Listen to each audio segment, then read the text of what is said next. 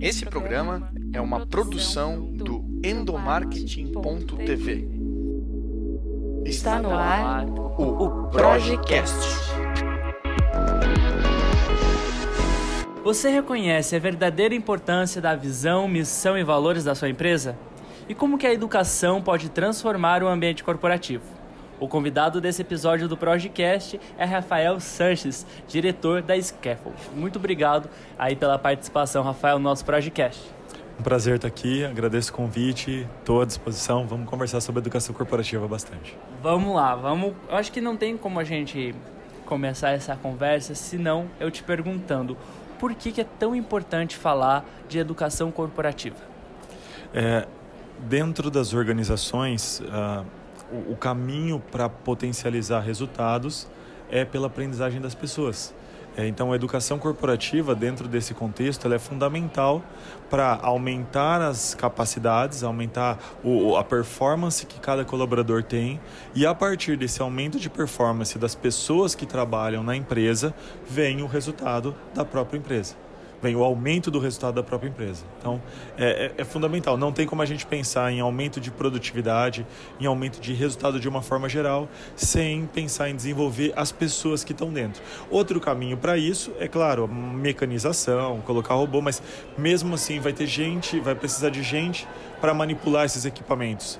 E a educação corporativa é o caminho de desenvolver essas pessoas. Eu acho que o bacana da gente comentar é que quando a gente fala de educação corporativa, a gente vai muito além de, sei lá, entregar um manual pro, pro colaborador quando ele entra na empresa, ou então até falar, passar para eles oh, as regras. Ah, aqui funciona assim, faz assim, assado. Vai muito além disso, né? E um cenário muito comum que a gente vê nas empresas é as empresas colocarem o propósito, e a missão, visão e valores delas coladas ali na parede, vender o discurso, mas não vivenciar aquilo de fato no, no dia a dia, né?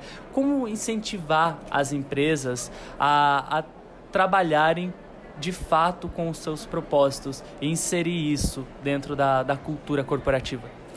É, Para falar desse assunto, eu preciso voltar um pouquinho no tempo. Há 50 anos atrás, a quantidade de empresas que existiam era muito pouca é, em qualquer setor que você imaginar, é, tinham muito poucos concorrentes no mercado. Existiam poucas empresas e existiam poucas pessoas capacitadas para trabalhar nessas empresas. Então, como a oferta de emprego era pequena, tanto faz o que a empresa faz, se tem propósito, não tem, a, o número de opções era muito limitado. Então, nesse cenário, é, é as empresas cresceram, era o que funcionava para aquele momento, fez sentido para a forma como o mundo funcionava naquele momento. Mas se a gente trouxer a reflexão para o dia de hoje, é, quantos concorrentes existem em qualquer área? Hoje a gente tem movimentos como o capitalismo consciente, as empresas precisam fazer algo, deixar algo na sociedade além de gerar lucro para si. E, e, nesse sentido, as opções para as pessoas trabalharem também ampliaram muito tem, surgem novas profissões a cada momento. A gente está vivendo um, momento de transição e, e isso afeta a, a, forma como todas as relações se constituem. Então, antigamente as pessoas elas queriam seguir a profissão dos pais. Hoje, pode ser que a profissão do meu pai não exista quando é, uma criança chegar na vida adulta. Ele vai trabalhar em coisas que nem existiam na época do pai dele. E, e ele vai trabalhar onde? Então, se as opções são mais diversificadas, se eu tenho opções para trabalhar no lugar A, B ou C, eu vou naquele lugar que faz mais sentido para mim.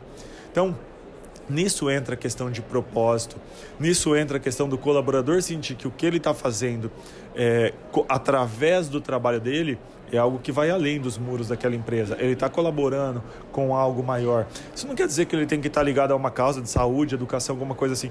Qual, seja o que for que a pessoa faça, ela pode olhar além do que acontece a partir dos muros da empresa e, e, e, enxergar isso. Agora, quanto mais as empresas deixarem mais claro para os seus colaboradores qual é o seu propósito, qual é a sua missão de fato, aonde eles querem chegar, né? qual é a sua visão, essa, essa empresa ela vai chegar aonde, qual é o objetivo e qual é o jeito de sair da onde ela está para chegar nesse determinado local. O que vai dizer esse jeito, esse caminho, são os valores. É, é, esses valores que vão dizer na prática, no dia a dia, que comportamentos que são aceitáveis, que comportamentos que não são aceitáveis.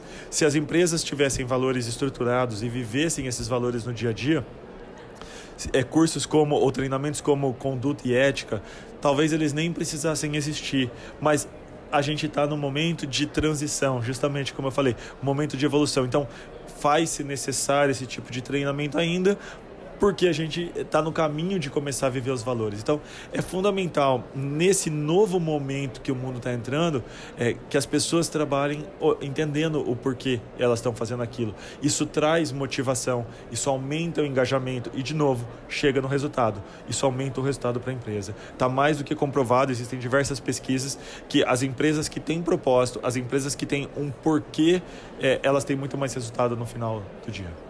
E isso reflete aí também no mercado, né? No diferencial competitivo de chamar não só cliente, mas também chamar pessoas que se identifiquem com a empresa. E uma das vantagens de, de quando a empresa ela de fato vive o propósito e consegue passar isso para além dos muros da empresa, como você comentou, é legal que o colaborador entra já engajado.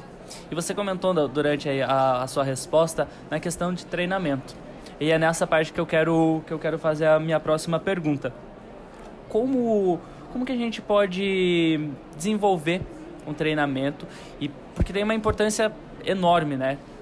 o colaborador entra engajado na empresa, mas à medida que vai passando os anos e à medida que ele que ele está na empresa, ele vai a, perdendo a essência ou a empolgação e é necessário gerar treinamentos aí para reciclar pensamentos, reciclar aí todo, todo esse conjunto de propósitos que a gente vem falando até aqui. Quais são os ganhos aí é, de fazer, de gerar esses treinamentos e por onde começar? É, acho que um dos pontos principais é olhar para treinamento como um processo algo que não tem fim. Ele vai, ele vai ter ciclos. Então ele acontece um determinado, é, um determinado momento. Ele tem um, um ciclo, é, início, meio e fim. Aí, ok, faz a análise disso e vai para o outro ciclo, e vai para o outro ciclo, assim por diante. As pessoas, é, a gente tem uma tendência natural de, de esquecer as coisas que a gente não coloca em prática. E, e ninguém aprende nada significativo na primeira vez. Então, o fato de alguém ter passado por um ciclo de treinamento é, é como no período que nós tivemos na escola ou na faculdade. Ninguém consegue aprender tudo em uma única vez. Por isso é importante repetir, repetir, repetir, aplicar aquele treinamento de outra forma, mudar o papel do, de quem está participando do treinamento. Então, assim, muitos treinamentos ele fica no papel de assistir. É, e hoje tem uma série de outras técnicas que ajudam a pessoa a colocar a mão na massa. Isso aumenta o percentual que ela aprende em relação àquilo que ela está praticando naquele treinamento. Mas mesmo assim, ela precisa de tempo para aquele conceito ser colocado em prática. Ela precisa de estímulo para que aquele conceito seja colocado em prática. Ela precisa de acompanhamento em relação àquilo que está sendo colocado em prática para poder fazer a transferência daquela teoria para o dia a dia dela na empresa. Então, os ganhos que vêm através disso conectam novamente com a questão dos resultados. É, resultados de uma forma a gente pode falar agora um pouco mais ampla. Resultado para a empresa, resultado para a pessoa em si, resultado para o grupo que convive no dia a dia. É, na medida em que cada um se desenvolve tecnicamente e comportal, é, comportalmente, uh, o relacionamento melhora. É, e, e, o que essa pessoa ganha dentro da empresa, principalmente na questão comportamental, inteligência emocional, questões assim, não fica com ela só na empresa, isso vai para casa. Isso muda a forma como essa pessoa se relaciona com o esposo, com a esposa, com os filhos, com os amigos. Então, isso, isso vai além dos muros da empresa. E, e, e aí os resultados, ok, resultado para a pessoa, resultado para a empresa, e a gente sai dos muros e vai resultado para a comunidade. É resultado para a sociedade. E a gente acaba melhorando todo mundo. Acho que um grande exemplo disso tudo que você comentou é, um, é o case do, do McDonald's. Eles têm a Universidade do Hambúrguer, que é justamente para trabalhar na formação do, dos colaboradores e para preparar eles, não só tecnicamente, mas também aí abrindo muito mais do que isso. E, a, e esse também é, é um propósito da, da sua empresa, né? Hoje vocês ajudam outras empresas a construírem a universidade corporativa. Eu queria que você compartilhasse para gente um pouquinho de como que é o trabalho que vocês fazem e o que, que é uma universidade corporativa. Bom, a, a gente ajuda as empresas a, a construírem as suas universidades corporativas, estruturar os processos, montar as trilhas que envolvem o ensino presencial com o ensino digital, com a aprendizagem digital. É, a gente apoia eles no, no que é o fundamental trazer, que formato de treinamento é melhor para cada tipo de conceito. A importância disso é que é o espaço em que, é, estando tudo isso planejado, organizado, na medida em que essas, essas trilhas de desenvolvimento vão sendo colocadas em prática, é, as, as universidades corporativas estruturadas, elas planejam não só as trilhas técnicas, mas também as trilhas comportamentais. Então, elas ajudam, assim como você comentou no McDonald's, não só a, a, a capacitar a pessoa para o que a, a empresa precisa naquele momento, que é justo e super importante, mas elas deixam algo dentro da pessoa que acaba ajudando ela a se tornar um melhor profissional e uma pessoa melhor, uma pessoa com mais capacidades, com mais visão.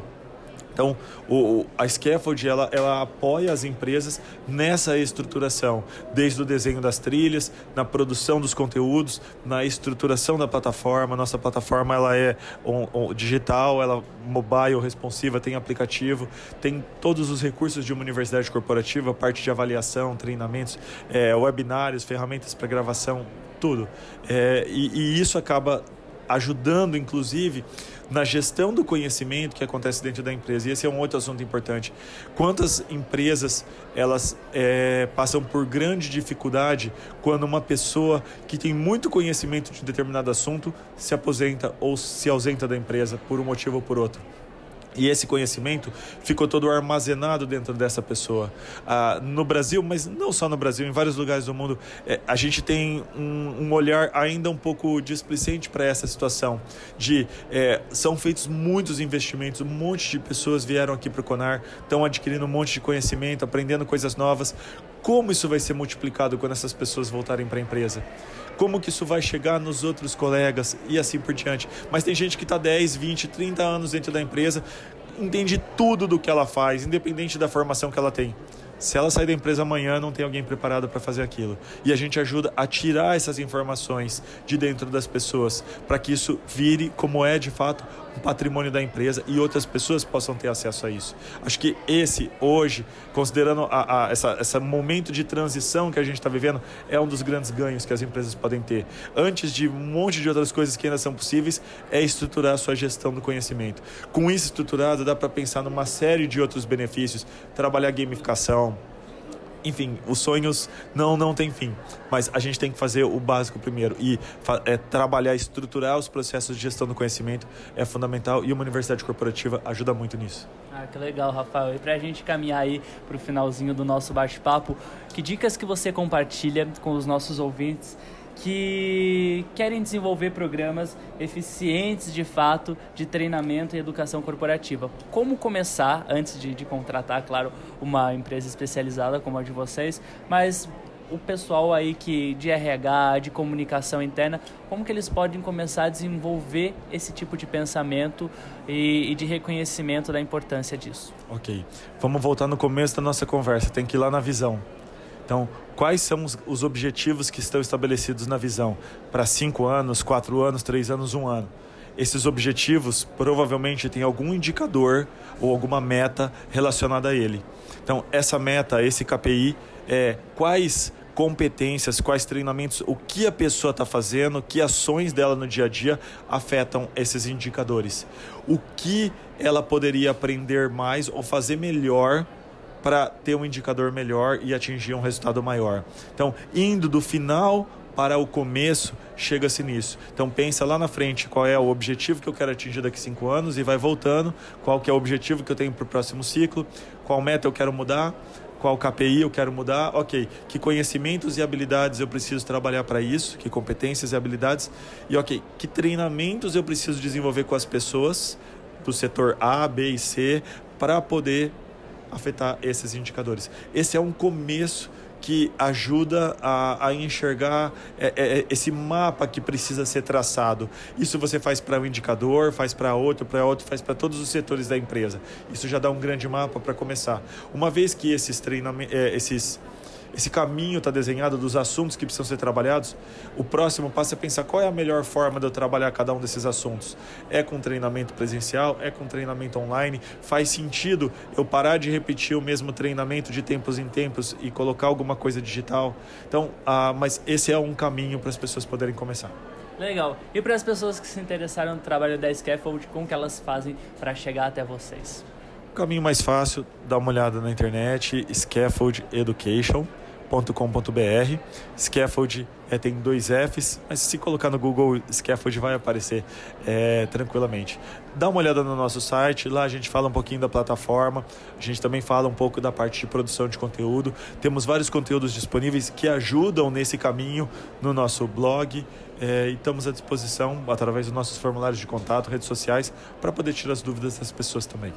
Rafael, muito obrigado por compartilhar um pouquinho aí do seu conhecimento sobre o assunto. E você quer aí continuar acompanhando, a gente fica por aqui, mas se você quiser continuar acompanhando os nossos conteúdos, acesse o nosso blog, endomarketing.tv. Rafael, brigadão e até a próxima. Obrigado, um abraço, agradeço o convite mais uma vez e um abraço para todos que estão nos ouvindo. Você ouviu o Projecast.